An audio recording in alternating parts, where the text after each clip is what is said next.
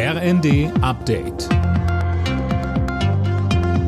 Stündlich neu. Auf den Punkt informiert. Ich bin Daniel Stuckenberg. Guten Abend.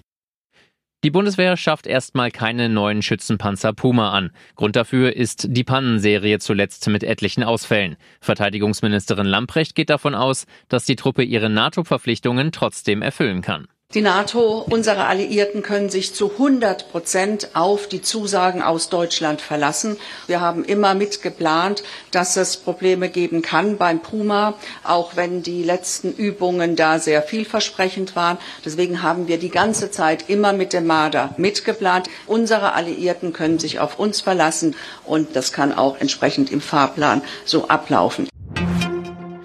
Die EU-Energieminister sind sich in Sachen Gaspreisdeckel einig. Die Möglichkeit eines solch drastischen Markteingriffs soll ab Mitte Februar bestehen. Mehr von Tim Britztrup. Im Prinzip ist das Ganze eine Preisobergrenze. Mehr als 180 Euro pro Megawattstunde soll nicht für Gas gezahlt werden.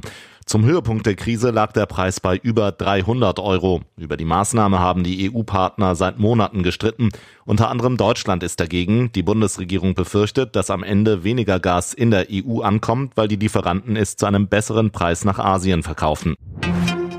Mit Blick auf Silvester ruft die Deutsche Krankenhausgesellschaft zu einem verantwortungsvollen und vorsichtigen Umgang mit Raketen und Böllern auf. Vorstandschef Gas sagte dem Redaktionsnetzwerk Deutschland, das könne den Krankenhäusern und ihren Beschäftigten bereits helfen.